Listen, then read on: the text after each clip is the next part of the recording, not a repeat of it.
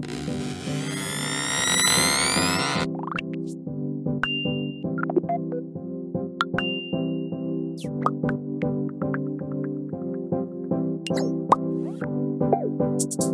大家好，我是 Leo，欢迎收听《生动台北》，我是台北市的街头达人，AKA 非常机车的 Podcast 公司老板。今天这集的计划是 City Hashtag 城市里的 Hashtag，每集我们会用社群上发文的 Hashtag 标记，以访谈的方式谈谈这个 Hashtag 背后的故事，跟访谈者实际想要分享这个 Hashtag 的亲身经历。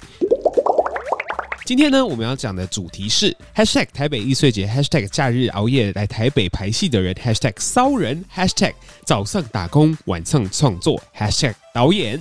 让我们来听听导演欧摩跟他想要分享的故事吧。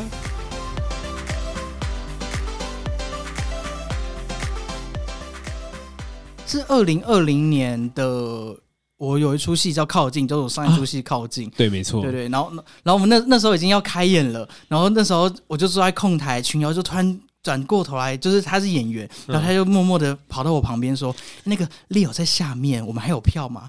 我就说：“啊，Leo 在下面。”好啊，好啦，谁是 Leo？谁是 Leo？好吧，就很高兴。那那天就是我，其实我自己哦，我跟你讲说，其实我自己没有什么切身经历去看剧这件事情。所以靠近是你的算是第一次舞台剧吗？舞台剧对我来说是第一次舞台剧，可能是幼年时期去看过别的舞台剧，可是我一点印象都没有。我是长大了之后，生力就是第一次踏进舞台剧的。呃，剧场里面，然后那次我让我很深刻的是，因为我们那次选的场地有，其实它是在一个老旧的公寓里面，对，公寓里面。然后公寓里面，他们就演了非常非常多家庭式的情境。对啊，这个家庭式的情境其实很能够带入观众观众的情绪在里面的。对对对，我真的觉得有一幕就是情侣吵架的那一幕，知不知知不知道欧姆还记得？我觉得他们的互摔娃娃，他们互摔娃娃，然后呢，再把就是彼此的感情问题大声的呵斥对方。凭什么在跟我说话？对，然后刚开始可能觉得好像在闹，嗯，可是当你情绪一直。累积一直累积到，到最后的时候，就突然很想哭了。对，就是突然有一个眼角泛泪的感觉。然后那时候是我就觉得说，哇，原来戏这件事情是可以那么有张力的。嗯嗯嗯，那么的去感受到，就是剧场想要带给你的东西，这样子。欧莫呢，要不要跟大家稍微介绍一下？你是从什么时候毕业？然后你做剧场多久了？你现在在做什么？呃，我是国立台湾艺术大学戏剧系毕业的。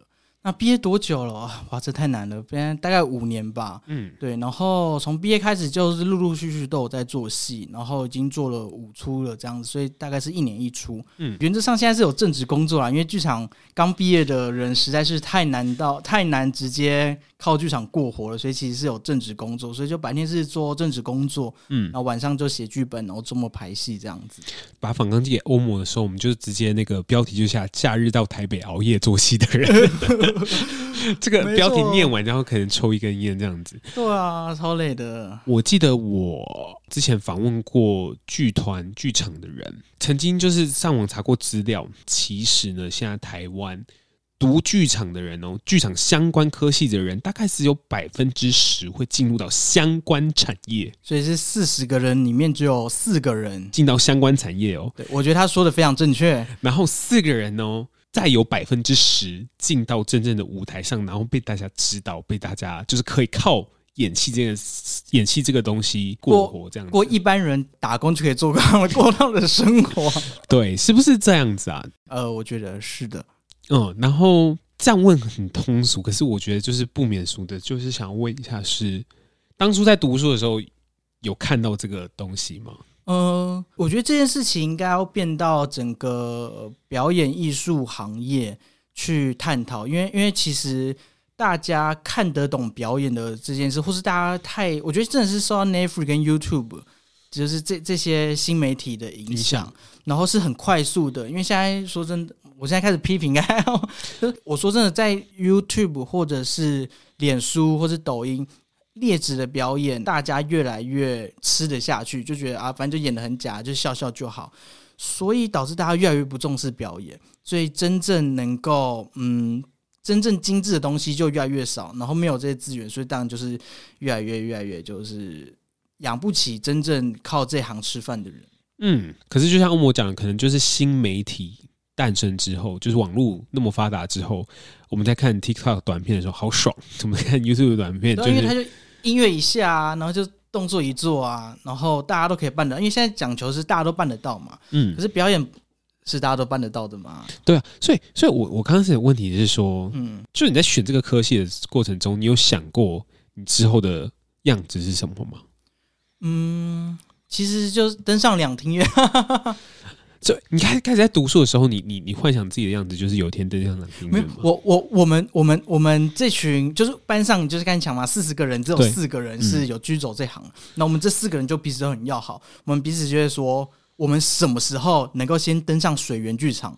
就是是登上一个呃剧场类的，然后那我们什么时候可以登上国家两厅院的实验剧场？登上 ET？那我们什么时候可以站上两厅院的舞台？就是不不是上去演戏那种，是我我的作品被摆在两庭院，我们就开始打赌，我们就说啊，三十岁能够进水源，就是我们这一届里面。很了不起的成就了，这样子。这样的对话其实是我在动漫里面看到很热血的对话，你知道吗？就是有，就是一群小朋友啊，大家开始玩棒球啊，然后说有有一天我一定要甲子园，登上甲子园，然后有一天我要登上大联盟，你一定要等我什么什么之类的。不是最近很红的蓝色时期之类，就是哦，我们要考上什么什么学校。对，没错。那可是这个东西确确实可能在毕业之后经历的一些挫折，可能跟着。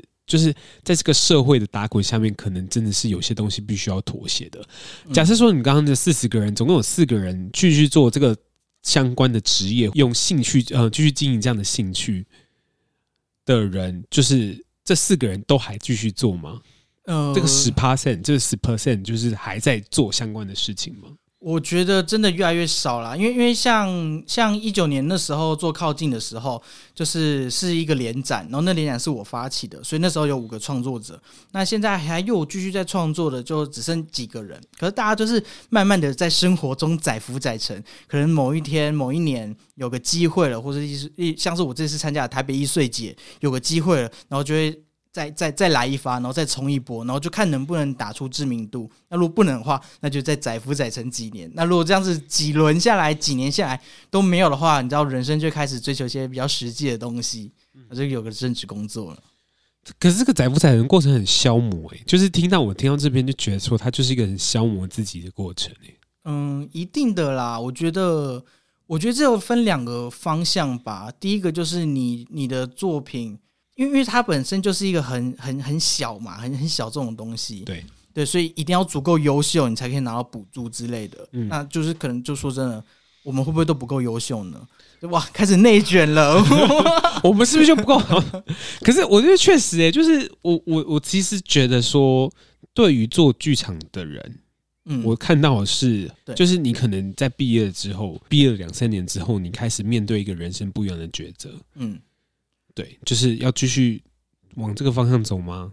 还是我就是直接好好的去当一个就是正常的打工仔这样子，上班族？嗯、对对对，因为我我有在听然后一个节目叫《演员的副业》，嗯，然后《演员的副业》它的最前面就在讲说，看看我们两个怎么在零钱与钞票中就是生存，对，就是。演员的副业，他们就在讲说，身为一个演员，你不只要会演员，你要就是有非常非常多的副业，你要就是可以做很多不一样的事情，去接 case 啊，去去跑一些别的东西。我这边跟听众分享一件事情，是我那时候去年好像是前年访问欧摩的时候，他其实是在在一家豆浆店工作的。对对对对对对，豆浆 打工，现在是完全不一样的地方嘛，是在一个。艺术中心吗？对对，艺术中心，在一个艺术中心，行政人员这样。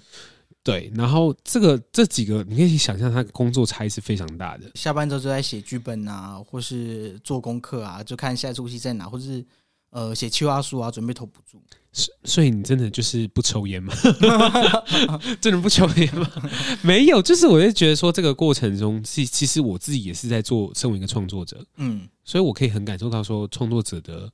他的那个中间很消磨的东西，很多东西，很多面向，你可以变得很消磨。比如说我们刚刚举的最初的例子是，身旁的朋友跟你一起同时间进来这个这个产业的朋友，慢慢的一个一个退掉了，这是一个。嗯。第二个，家人对这件事的看法，有时候大家吃饭的时候，最近说，哎，欧摩最近怎么样啊？工作还好吗？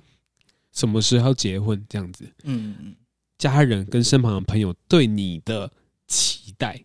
可能这个期待是可能 under 社会的框架的，希望你有个稳收入非常稳定的工作，然后可以你可以看得到你你的路径未来十年二十年长什么样子的。然后第三个就是做译文相关的东西，其实你要去不停的去往外去抓这个机会，去申请刚刚说的补助，嗯，去尝试非常非常多不一样的小型不或是大型的展演，对不对？你自己怎么看待这件事情的？嗯。我觉得，我我觉得这个东西要从另外一个面向，我要打破这个话题。嗯，就是这个话题有一个很明显的一个坑，就是它不赚钱的坑。但是我觉得可以用别的话去，呃，别的方式去诠释，就要回到说，为什么我们需要剧场这件事情？就是为什么，嗯，大家那么需要艺术？我们都可以知道说，艺术行业就是不赚钱嘛。但是，但是文化部就是还在，为什么文化部要不断的发补助？不断的去去让艺术不断的在这个社会进行，我觉得这边可以讲一下那个呃，我一个很喜欢的日本导演叫平田之佐，就平田之佐他就说过一句话，他说，嗯，因为因为他的剧团拿了政府很多的补助，然后是那种嗯，立立，你知道议员不是要省省省东西，嗯，然后就在问说你这笔钱花到哪里了？对啊，然后平田之佐就要上上议那个咨询台，要要接受对。咨询这样子。嗯就有议员说，为什么我们要花几百万，甚至是几千万、几亿，然后花在文化事业上？艺术的公共性在哪里？为什么不把这笔钱拿去呃盖铁路、盖盖社会住宅，然后去把这笔钱拿去用到帮助到医疗？为什么要帮助到艺术？不是只有几个艺术家能够使用吗？不是只有那些有钱的人才看得了艺术吗？就是为什么要花这笔钱？艺术的公共性在哪？嗯。我们今天来问一下，如果是李由萧吗？你你你会怎么回答议员呢？哦，你就说就针对“艺术”这两个字吗？对，就是就是还是文化也包含在里面。呃，先艺术好了，就是我们有假如有一百亿，为什么要把钱花在艺术上，而不是花在呃公共交通建设？对，国国防交通建设更公共性的东西上面。艺术对我来说，艺术是文化的一部分。文化这个东西是需要有人不停的透过生活去把它传承下来的。啊，这些东西在我们的可能在过往的累积，这个这些东西已经变成说一个有价值的东西。可是这个价值没办法，可能很标准的去用钱去比拟去衡量它。那这样就不把钱给你们啦。这样。议员就是说，那钱就不用拨给你们啦，你们也可以继续生活啊。既然艺术无法用钱衡量，那就不需要拨一百亿到艺术上面啦。我们拿去盖公共建设，是全台湾全国的人民都可以造福啊。嗯，对。然后平年之后，然后平年之后就也把这个问题问学生，就说：“来，学生你们试着回答。”然后就有学生说：“呃，就有学生会说，对啊，艺术就是只有呃精英阶级才看得懂，或者说对啊，就是要补助这些精英的。”艺术家，因为他们是整个呃全国文化的资产，对。可是这些论点都会被那个议员抓到小把小把柄，就是说为什么要补助那么一少人这么多钱？对。然后平田之后说这些都不对，这些嗯，他有一个平田之后提出一个我觉得很满意的答案，他就说现在的社会自杀率自杀率这么的高，就是是相比十几二十年前已经高出非常多了。可是整个政府却没有花钱在防止自杀上，就是我们我们防止了酒驾，我们防止了什么什么东西，但是我们却没有花任何钱去防止自杀这件事情。然后，但是什么事情可以让人的心得到拯救呢？那就是艺术。所以整个社会不能没有艺术，因为如果一旦失去了艺术，整个社会的人就会失去了心，那就会。就会让整个人类就活得很黑暗，就不像人了。所以，如果把如果说艺术没有具有公共性这句话，其实很荒谬的。那所以拯救全体人类，就是拯救让我们人活得像人，就是艺术真正的价值。然后，然后就哇哇拍手拍手，我那时候刚就是哇，好感动哦。嗯，所以我觉得反过来要问的是，嗯，每次会被呃，可能家人啊，或很多人会说，为什么我到底？继续要走这条路的原因是什么？我就会说，嗯，就虽然可能也听起来有点矫情啊，有点矫情。你说，你说，但我就觉得说，嗯，就像就像你来看靠近一样，就一定有某个 moment 是你会突然觉得，哇，揪心被打到了。然后我老师也说，为什么要进来剧场看戏？因为他觉得你打开进你进到剧场的那一刻，你就很像是呃逃进，就很像你的人生逃进了一个紧急出口，你可以放风，你可以在剧场里面感受到那个真正的最 real、最最深刻的时刻，或是有很多人可能嗯。我相信大家都有这种经历，就是呃，你看了每某一出戏，或是某一个片段，或是电影的某个台词，然后说到一个很感动的地方，那个画面你会永远记住，甚至十几二十年后，你会说啊，我上次看了以前那出戏，我我忘了剧情，可是那个女男主角，那个男主角做了某件事，我到现在还记得，然后那个那件事是是我让我永远这么正义，或是永远这么向上、向呃正面的一个很关键的那个点。所以这个东西就是呃，艺术真正的对我来说是艺术无可取代的价值。嗯，所以嗯，就回到最一开始。那如果家人问起这个呢，我就开始跟他讲这个 故事，家人就会被我怼得哑口无言。他们就会说：“哇，很棒啊！”然后就转头就会开始说：“啊，那那个呃，过年的时候这个菜好好吃哦，我们下去。”我就想说：“啊，安全度过这关。”应该说，你刚刚讲的东西已经有点形而上的东西了。对对对，就确实确实，我可以感受到说，好，不管是我们去看电影，不管是我们去看了一部很棒的剧，总会有那个 moment 会让你记一辈子的。那那个 moment 可能对很多人来讲说，它是在生命中的一种，刚刚说的用那个词叫救赎嘛。嗯，对，确实是有人是这样子的，确实要把这套理论搬到家人面前很难，也是有点困难的。要跟外人说为什么要做艺术。这件事情有时候我都懒得解释，嗯，因为嗯，就是有不同的价值观呐、啊，对吧？嗯、就是如果如果看了我的戏能够被感动，而且也是为什么我要加演的原因，我就是要强行切入，就是我们我们骚人这出戏在二零一就是一九二零一九年的时候演出，然后演完之后就有观众就是握着我的手说啊，谢谢你做这出戏，让我知道说骚人不止我一个，然后我我。让我觉得哦，我不孤单，然后就谢谢你这样子。那我觉得说哇，这就是我做戏最大的回馈。当然，票房也是很重要，就是票房卖出去。然后，可是最重要就是能够多整，对我来说能够多感动一个人，那就是一个人。嗯，我最近在看自己七七的书，自己七七就大家知道嘛，就是 YouTuber，嗯，然后做不同的时事。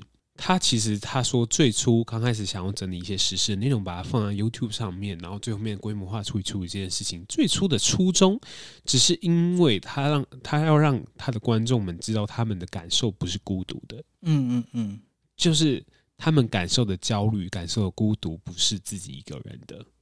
啊，你那个感受的焦虑是什么？有人帮你感，有人站在你的角度去分析你的想法。你想要说的事情，嗯，那句话很很感动的时候，确实在很多创作者在创作的东西可以打动人心的原因，是因为产生了很强烈的共感，就是刚刚那个欧摩所讲的。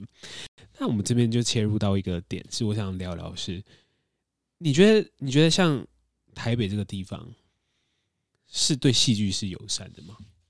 我觉得台北这地方对戏剧已经是最友善，毕竟是首都，资源最多，然后最常看戏的是台北，所以是友善。而且台北有呃，就是我今年参加就台北艺穗节，我这边简单介绍台北台北艺穗节好了，就是大家对于剧场的想法一定都是在呃，有就是舒服的座椅啊，舒服的冷气啊，然后有大幕升起啊，红色的大幕啊，然后就是。台上跟台下有个很明显的区别，这样子。对，但是像剧场有很多不一样的形式，然后有所谓的嗯环境剧场，就例如我们今天去一个咖啡厅，我们去足球场，我们去任何一个地方，只要有人在演戏，它就可以被称作剧场。那台北艺穗节就是一个这样子的概念，他找了四十三四十个不同的空间，有的可能真是剧场哦，有的可能是咖啡厅，有的真的很奇怪。我记得今年有个在足球场的，就是一个儿童足球场，就是小小的一个，就是草皮，就就莫名其妙这样子。然后或者是在庙宇废弃的庙宇，像这种维园虎山的地方，然后就是在这些地方，呃，他就提供一个免费的场地。然后可是虽然免费，但是它有很强烈的限制，你必须在四小时之内完成装台演出跟拆台的动作，就是它是一个非常赶的一个一个一个活动。活动嗯、有趣一点的话是，呃，我们我们好听一点的话就是是件很有趣的事情。嗯，讲比较不好听，就是它是个限制非常多的一个的的，所以会有非常多剧团在那边演出吗？对，就是像我们刚才前面讲，就是呃，一个班有四十几、四十十一个班四十几个人，只有四个人是创作者嘛，就是我们看不到的。嗯、那他们艺穗节就是一个很好的平台，因为它场地免费。如果我们一般做戏的话，光是场地费可能就要交六七万，那还不含制作费跟人力成本，所以场地免费就马上省下这个六七万了，就是对一般的小创作者，就是是一个很好的机会，所以我们就去台北艺穗节，嗯。然后，因为它不是剧场空间，所以，嗯、呃，对一般民众来说，诶，可以去一家我我我我很熟悉的咖啡厅去看戏，是一件门槛比较低的，就一般民众门槛比较低，所以就会更容易去，呃，跟民众做亲近，跟带领民众去，嗯，参与参与第一次参与的这种过程。嗯，过戏真的很好看，它也有那个，呃，评评审，嗯，不能讲评审，会有剧评人会去看你的戏。然后，如果他他会他们会评分，他们会给呃专业的建议，有些建议可能不专业，就是顶多是说这出戏难看到爆这样。那有些是可能会很认真的分析，我们就不知道剧评人到底是谁。所以这个这个剧评人所评论的东西是公开的平台，公开的平台就是在台北艺穗节的官网。那现在是北艺中心的官网，就是之后应该看得到，因为现在还没开始嘛，所以现在看不到。对，所以那也是我们前面讲，就是呃，为什么载福载沉，期待被看见的机会。那个看见的机会，就可能是透过易碎节啊。如果补助就不讲了。那如果是易碎节的话，透过易碎节，然后被剧评看见，然后如果有得奖的话，就会变哦，整个剧场界都说哇，今年易碎节这出最好看。嗯，那你这样子之后就会越来越红，然后越来越有可能呃，靠剧场赚钱。可是在易碎节演出的话，你要有卖票的压力吗？哦。非常用，因为因为虽然省省场地，但是其他东西不省啊，像是呃装车啊、舞台啊、人事成本啊，你总不能让演员排三个三个月的戏之后一毛钱都不给人家这样子，所以就还是有其他的成本，然后所以就变票房卖出去有没有卖出去，就是那个是你唯一的收入嘛，嗯，对，那那就是你的压力来源。嗯，我其实今天要谈论易碎节的时候，我上网稍微做一下功课，我觉得很有趣哦。我觉得，我觉得易碎是一个很美的、很美的翻译。易碎节它其实英文叫做 Fringe，爱丁堡艺术节它是一个非常大的艺术节。然后呢，在艺术节表演的时候，就是有一些剧团是没办法获得那些 offer 的。对，就是名额有限，名额有限，没被看见，没被看见，哇，押韵。然后名额有限，没被看见的时候，他们就会去去，就是。呃，艺术节的周边，对对对，去找场地，然后自己表演。那 fringe 这个东西，这个单字的单词解释，它就是边缘的意思。哦，它就是边缘，可是它有另外一个意思，就是稻穗的意思。嗯嗯嗯，所以。呃，The Fringe 这个东西其实刚开始是有点像是，好，我们今天没被邀请，我们今天在场外去找一个，去找一个，就是我觉得舒服的角落，去偷蹭一下这个爱丁堡爱丁堡艺术节这样子。然后呢，结果就是在办这个艺术节的过程中呢，就是发现说，哎，这个在在 The Fringe 这边表演的人，其实也有很好看的剧，嗯嗯嗯，也有很有趣的人。然后呢，后来这个东西就越办越大。嗯嗯，The Fringe 越办越大，甚至快要比原本的 那回数字也大，可是并没有那么夸张。可是它就有点的概念是，有种生根，就是发芽生根那种感觉。对，发芽生根是就像是稻穗一样，就是你刚刚欧摩那个解释，稻穗种在土里，嗯，然后它自己生根发芽了，成为另外一种样子。我觉得这个这个翻译很美的，很美的原因，是因为我仔细的去查一下，在在国外的 Fringe。出来的演员有谁？嗯，哦，我就看到一个非常有、非常有名的人，谁谁谁？史内普哦，史 史内普也是易碎节出来的。嗯，Alan Rickman，嗯，Alan Rickman 是他是从易碎节好像是某个表演被看见的。他之前不演电影，嗯，他之前可能就是演舞台剧。后来他可能是因为艺穗节某个演出被看见了，然后呢，接下来就进到百老汇，然后就进到实际上去拍电影这样子。嗯所以我就觉得说，对，就是刚刚欧摩讲的说，在台北就是承起了这个爱丁堡艺术节的 Fringe 的概念，嗯，开始就是台北艺术艺穗节。对啊，我觉得这边那也顺便介绍一下台北最重要的台北三节好了，就在暑假。就台北市总共有三个节日，就是艺艺术的节日，是台北艺术节，然后再是台北儿艺节，儿童艺术节，然后再是台北艺穗节，然后都在暑假暑假发生，所以这感觉也跟那个爱丁堡的那种感觉很像，就是艺术节是那种受邀的啊，然后国际的啊，或是台湾知名的的创作者。然后旁边的话就是那个艺穗节，艺穗节，然后就是就啊，很很多很有趣的创作者同时发生。嗯，如果今天有个外国人要来，在暑假期间来到了台北，嗯，那你会介绍他说：“哎、欸，我今天想看剧，哎、欸，欧姆你是导演吗？有没有什么推荐？我可以去好好去感受一个剧的地方？”我我觉得首推的就是台北艺术节。我我今年我没什么 follow。就是我之前之前有看过一届，它的主题叫做“我们”，然后刮号没有认同，嗯，所以就听起来就是原本是我们我们有认同，然后前面加个没，这边我们没有认同。然后那时候策展人就说，他觉得台北是一个很有趣的城市，就是台北人不断的在找定义，在找自己定义自己是谁。然后其实，在这件事情，我那时候就很有感觉。可是我那时候。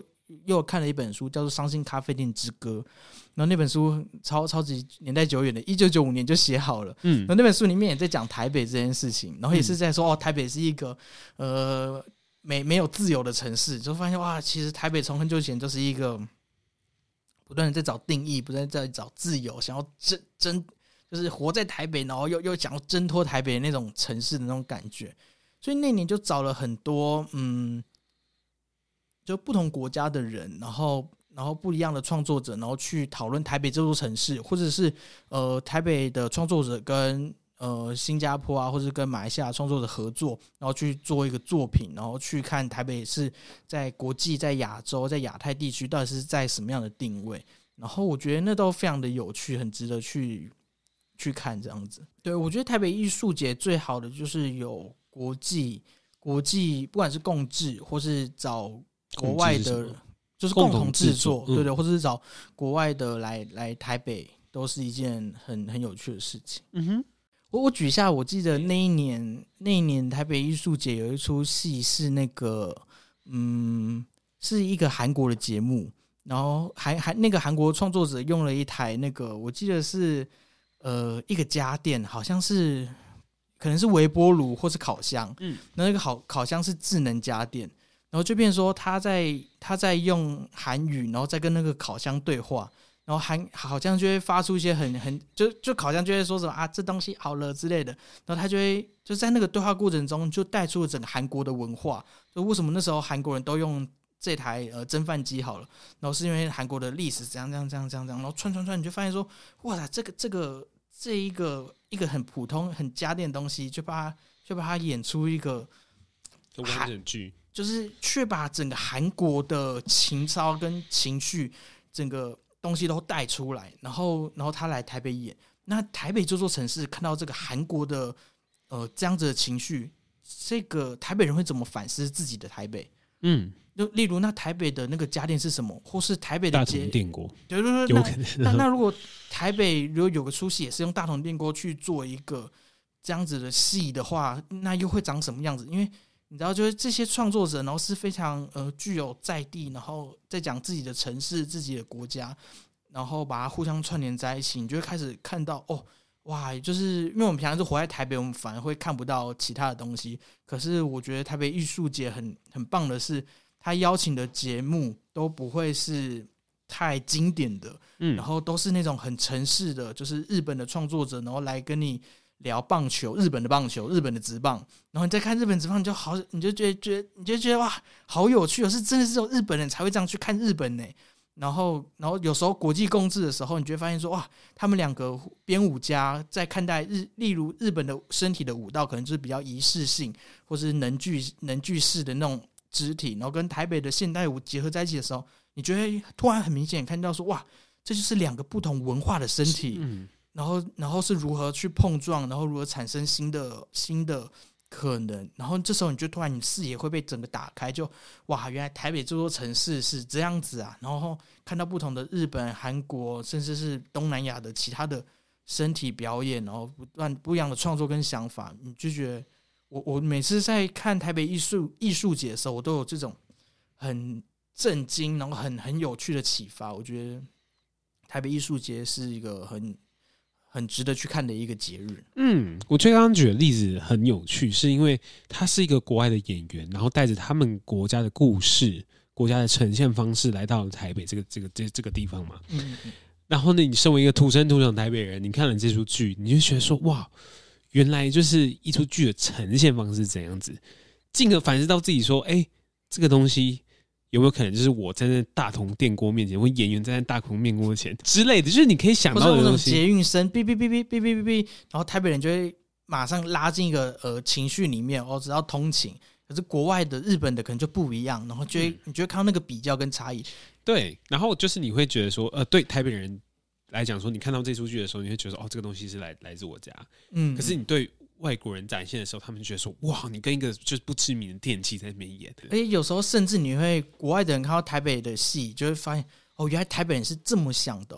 因为因为就像那个大同那个电锅那个韩国那出戏，嗯，就变成说可能我有点忘记到底有没有这样，就可能在他的国内就觉得是一个平平无奇的戏，或者大家都觉得嗯还好啊，不就是这样子嘛。可是没想到去 去世界各地巡演之后，造成轰动，所有人都很惊讶，说：“哇，原来韩国是这样子哦。”然后这就是那种。不同的文化碰撞是非常有趣的事情。嗯，我们讲的就是你看了很多在这座城市里面嘛，你你看了很多不一样的戏剧，你也是从这座城市土生土长长来长大的。然后毕业五年了嘛，然后你就是有了自己的创作，就是这次的作品，就是这这次的作品，骚人跟大家介绍一下。好，那我们今天就来聊聊《骚人》这个作品。嗯嗯，我觉得《骚人》这个作品，我。单刀直入的讲，就它是一个又闹又幽默又有趣的存在主义小品。我们这出戏是从厌世代或是耍废情绪开始出发，嗯，就是我相信一定大家都有这样的心情，就是我们回到家之后，我明明知道说我应该去减个肥，我不应该买盐酥鸡来吃，我然后但是我们就是会买一堆盐酥鸡，然后打开 Netflix 躺在床上，然后就。五个小时，下班七点之后一直到十一点，然后就在看 Netflix，然后时间就过了，然后隔天就是也不想上班，然后整个就非常厌世，然后耍废的情绪，就是，然后有时候我们躺在床上，然后就看天花板，然后就突然觉得说啊，我在干嘛？我我好像我的工作不是我喜欢的，甚至是很 ru ru routine，嗯，然后呃，好像我随时都可能被取代。嗯，就是我我我找不到我在工作在生活中的那个意义跟价值，所以就开始怀疑自己的价值跟意义。你就会出现所谓的存在存在主义危机，就是找不到存在的意义嘛，然后就会出现存在主义危机，就很像呃，我前面有讲到台北之前有一年的作品，呃，策展主题叫做“我们没有认同”，就是台北也是不断在找认同的城市。所以就变这件事情已经开始越来越对我来说是有一点警讯，然后我就开始对这件事情很很觉得很怎么会这样子呢？那也包含自己可能也是陷入这种情绪之中，所以我就开始做这出戏叫《骚人》。嗯，那我们讲一下“骚”这个字是什么意思好了，就是摇啊，对，就是现在可能就是哇，就是这个人很骚这样子。那以前古代的意思，像屈原的《离骚》，或是有个成语叫“骚人墨客”。那“骚”是指忧郁的意思，所以“骚人墨客”就是忧郁的读书人，墨客是写写书的人嘛。所以忧郁的读书人就是指，现在我把它转换为说，他是一个表面不作为，但内心波涛汹涌，就内心作为的一个状态，就像骚。但是我们说这个人很骚，可能表面看起来白白净净的，可是内心就是哇，我是只小野猫，想把你吃掉。闷骚啊，闷骚，闷骚。那我们就要问的是，为什么我们人会陷入这样的情绪？就是我明明就回到家之后，我就知道说我应该去努力的工作，或是我应该要去健身房健身，但我却想耍废，我却不作为。所以这个、嗯、这个事情就是整出戏的核心概念，我们就在探讨这件事情。嗯，那这个东西是不是从你自己的生活经验累积出来的？你会觉得自己很骚吗？你会觉得说我是一个内心？波涛汹涌，可是表面好像就是过着一个打工仔生活的人。对啊，我觉得内心就很伤。我在上班的时候都不想跟同事聊天。听众朋友应该都这样吧？同事就是同事。嗯，你不会让同事加自己的 IG 吧？哦，有些人确实会有另外一个账号给同事加的。对，对对，就就是同事 IG 这样子。创作一开始都是先从见自己，然后再见天下，嗯，然后再见众生。你说创作吗？对啊，对啊，他他说创作一定都是从这样开始，所以那时候、啊、好深呢、啊。那时候做骚人的时候，就是一开始就想抒发自己情绪，或是好好的去了解自己。然后，所以首演演完之后，没想到说众生都很有感觉，然后就开始知道说，哦，原来就是就像自己其实开始讲了，就是哦，原来有这种情绪跟焦虑的不止我一个，然后大家都是这样。嗯，对，因为在做的时候就开始剖析自己，就发现说，我们其实很常受到社会的价值观影响，或是家庭啊、经济状况，就回家的时候会被被问说，为什么要做艺术？你为什么不去赚钱呢？没有错。然后性别啊、性向啊这种。各式各样的价值观给束缚住，我们久而久而久之就会嗯进退两难，然后就会变成骚人这种状态。所以这出戏在讨论的呃，或是在呈现的东西，都是用一种很幽默、很有趣的方式。因为我们用了大量的迷因，大家知道说为什么现在年轻人为什么喜欢看迷音？对我来说，就是因为唐凤也在鼓励，唐凤也也在鼓励大家去看迷音。他说，就是因为我们对现实生活中无法改变的事情太多了。我们对政治啊，我们对就是全 全全球暖化啊，我们对呃低薪啊，都无法改变的事情太多。那我们还不如大量的做迷音来笑笑这件事情。我改变不了，我总可以笑他吧，我总总可以讽刺他吧。没有错。然后所以所以所以也用了大量的迷音，然后用时事梗，然后去慢慢去戳这样骚人的情绪，然后把那种情绪给嗯、迸发出来，然后让大家去在这个过程中反思到自己说啊，原来我也是这样啊。这出戏主要的故事是一个女孩，她无以名状的心情不好，然后有个天使就下凡来，然后会来鼓励她。嗯，然后中间他们就一起呃唱 KTV 啊，一起环岛啊，然后一起聊天啊，一起耍废啊，就做了各式各样的事情。所以刚才刚才有提到的是说，这出戏它展现了很多不一样生活的切片，然后你在这个每个不同的段落、不同的主题下，嗯、呃。我相信大家一定都可以找到自己的共鸣。我觉得来看戏的观众就是带着一个开放、开放心情，嗯，来看，然后也可以找自己的父母亲来看，这样子。哦，为什么他就是提到父母亲呢？我觉得现在世代的沟通是越来越多隔阂了，嗯，然后也有时候好像也很难说清楚自己到底在想什么，或者是怎么样。然后甚至有时候像我妈。像以前，以前我妈就不会说自己在耍废啊。可是有时候回去的时候说：“哎、欸，你在干嘛？”她说：“哦，我今天在耍废，看爱奇艺啊。”我就突然觉得，啊，什么？你也开始用“耍废”这个词了？什么妈，你也会耍废的吗？对，她说：“啊，我在耍废啊，这样子。”嗯，所以我就觉得说，好像可以找不同年龄层的人来看，应该这样子，呃，载浮载沉的的这种心情。或是厌世代的这种心情都可以得到抒发，或是可以感同身受，所以我觉得蛮建议大家带父母来看的，或者带长辈一起来观赏。嗯，而且希望大家不要觉得哦，存在主义感觉哇，非非常的非常的难哲学。整出戏没有，整出戏没有聊这些，整出戏都是非常有趣，你对笑到不行。真的吗？真的是笑到不行是不是？呃，我因为昨天整排完，就是整整个演，就是排戏排完，那我们就是设计们就笑倒了，就觉得 天啊，太智障了。设计们没看过戏，就是每次看的时候，就每次再笑一遍呢、啊，就觉得、嗯、哦天啊，每次都看都觉得好好笑。那你要不要跟观众分享一下，就是这出戏的那个资讯呢？好啊，呃，我们这出戏在八月二八、二九、三一，嗯，然后在士林夜市里面有家叫时尚曼谷的餐厅演出。餐厅里面？对对对，是在餐厅里面。很抱歉，虽然是在餐厅，但不能点餐啦，就是我我们没有开放这样子。OK，而且我们这出戏还有一个，呃，我们还有拉到一个赞助，我们非常感谢我们的赞助是叫 Freestone 的一家做包包的公司，嗯、然后他有，呃，我们今天来讲一下。赞助厂商的资讯，嗯。就是 Freestone 它推出了一个叫 Brief Bag 的变形包，那平常是一个上下班的公事包，可是只要两个步骤就可以变成一个可能足够装二十公升的厚背包。所以如果各位听众想要来一趟说走就走的小旅行，或者是下班之后想要去超市采买，你只要一个动作，你的包包就可以瞬间翻倍变超巨大。有没有突然就是画风一转？而且我们 Freestone 有提供我们理想国的剧团独家优惠，只要去 Pinkho 的 Freestone 商店购买 Brief Bag。双面变形包，然后结账时输入优惠代码 S A O 六零零烧六百，就可以获得六百元的折扣优惠。对，其实我们今天很高兴欧摩可以来这边，就是其实今天一见到欧盟的时候，就是有点，就是我们两个都是处于一个很累的状态。对，我们 应该该就一副低迷的报。